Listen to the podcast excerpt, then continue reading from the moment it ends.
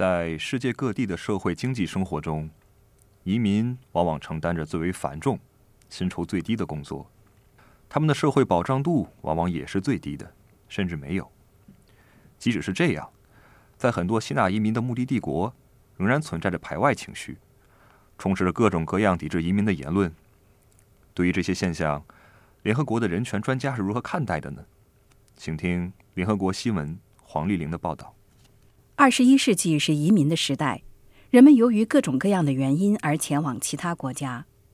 有的人是为了追寻梦想，更好的发挥自己的潜力，寻求更好的生活；有的人是为了逃避政治或宗教迫害、肆虐的帮派暴力、毫无前景的经济萧条，乃至气候变化的后果。对于由联合国人权理事会任命的。保护所有移民工人及其家庭成员权利委员会主席埃德加·科尔索索萨来说，他总是通过人权这个视角关注移民的命运。There are more or less 280 million of people on the move. Out of 全球大约有两亿八千万移民，相当于世界总人口的百分之三点五，因此移民人数非常庞大。当你成为一个移民的时候，人们常常忘了。认为你的权利留在了你的国家，不是这样的。你的权利与你一起同行。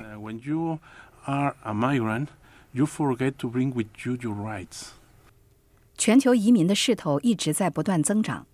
根据国际移民组织的数据，跟1990年相比，当今全球移民的总数增加了多达一亿两千八百万人，几乎增加了一倍。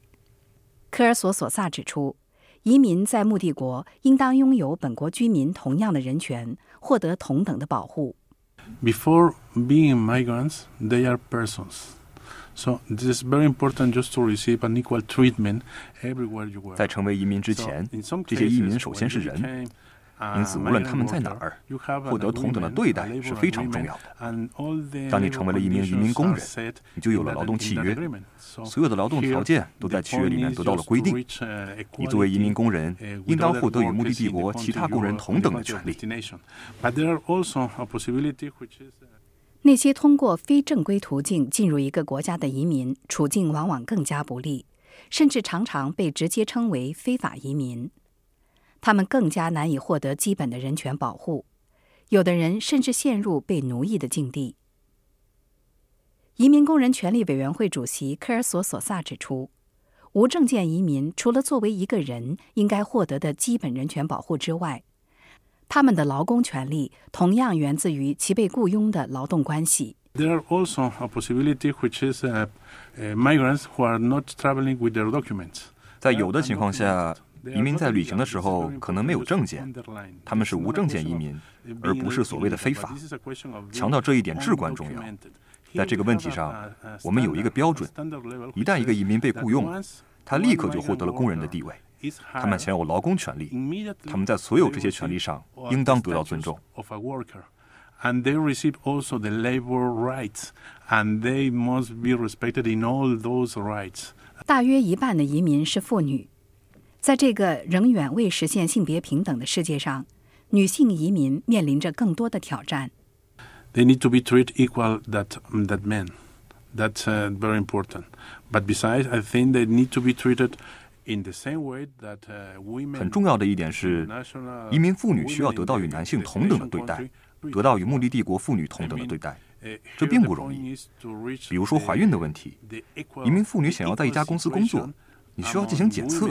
需要证明你没有怀孕，而且要保证在为这家企业工作期间不会试图怀孕。如果你怀孕了，你就会失去工作。还有很多类似的情况，因此移民妇女想要获得基本的劳动条件是非常困难的。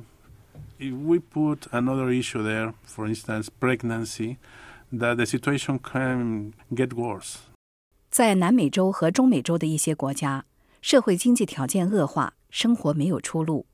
还有一些国家充斥着帮派暴力，人们往往走投无路。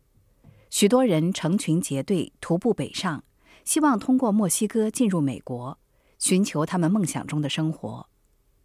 这一对又一对拖家带口，甚至冒着生命危险北上的人们脸上的那种渴望，与美国和墨西哥边境高耸的金属栅栏墙形成了鲜明的对比。提醒着人们移民所面临的重重障碍。仅在这一边境地带，二零二二年就有至少一千四百五十七人死亡。Uh, in the world, there are many borders that have that, that have the same problem. We can think, uh, for instance, about the border between Colombia and Panama. We can 除了美国和墨西哥边境之外，世界上很多边界都存在同样的问题。比如说，哥伦比亚和巴拿马之间的边界，欧盟南部和东部边界。当一个人进入一个国家的领土时，这当然是主权问题，但主权并不意味着可以不尊重人权。你需要分析这个人的处境，或许他面临死亡威胁，或许他因为家人被害而逃离，这就是不屈回原则，这一点至关重要。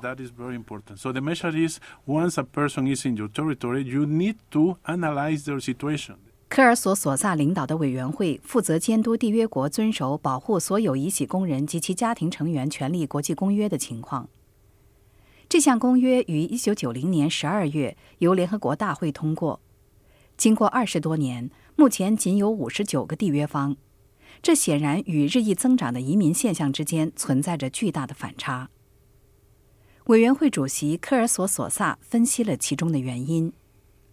I think that some states fear that if they open the door, everybody wants to cross the door, and this is not a, this is not a situation. So, 一些国家担心，如果他们打开了大门，所有其他国家都会想把门关上。但情况并非如此。各国需要一致的对待他们的所有承诺。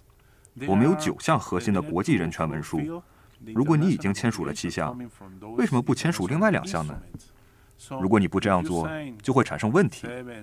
比如说，联合国的各个人权委员会会议审议相关国家的情况。如果一个国家没有签署《移民工人权利公约》，但签署了《儿童权利保护公约》，那么在该国的移民儿童的权利会得到儿童权利委员会的保护。因此。为什么一个会员国不想以一种完整的方式对待其领土上所有人的人权？这是一个问题。所有的国家都签署了世界人权宣言，即使是为了与宣言的精神保持一致，他们都需要继续签署和批准人权领域的所有文书。It is obviously that my child in migration are going to be protected by that committee. 二零一八年十二月。联合国会员国在经过两年多的谈判后，在摩洛哥的马拉喀什表决通过了另一份有关移民人权的国际文书《安全、有序和正常移民全球契约》，为各方就移民问题开展国际合作提供了框架。在与会的一百六十二个国家中，有一百五十二个国家投了赞成票。因此，虽然这份契约没有法律约束力，但拥有更加广泛的参与度。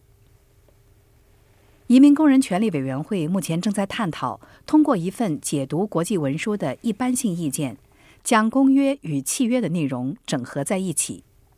There are two international instruments in our world regarding migration. 在移民问题上，我们有两份国际文书。全球契约没有约束力，而公约有约束力。但是这不重要，他们都事关移民问题。各国必须看到这两份文书涉及的全部范畴，因此要让各国看到有关移民问题的国际义务，了解移民的权利。最好的办法就是合并这两项文书。我们将批准一项一般性意见，整合这两份文书的内容。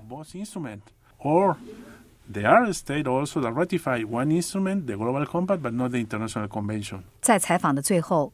科尔索索萨呼吁民间社会和国家人权机构为移民工人权利委员会提供信息，以帮助委员会更好地监督缔约国承担公约义务。The contributions we receive from from civil society organizations for us is very important. We receive the report. 我们从民间社会获得的信息非常重要。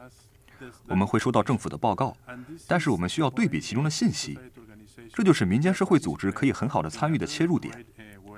还有国家人权机构的信息也有非常重要的参考价值，因此我想提醒民间社会组织、国家人权机构注意，他们是我们体系的合作伙伴，他们可以对我们的监督工作做出贡献。以上是联合国新闻的黄丽玲根据对移民工人权利委员会主席科尔索索萨的采访所做的报道。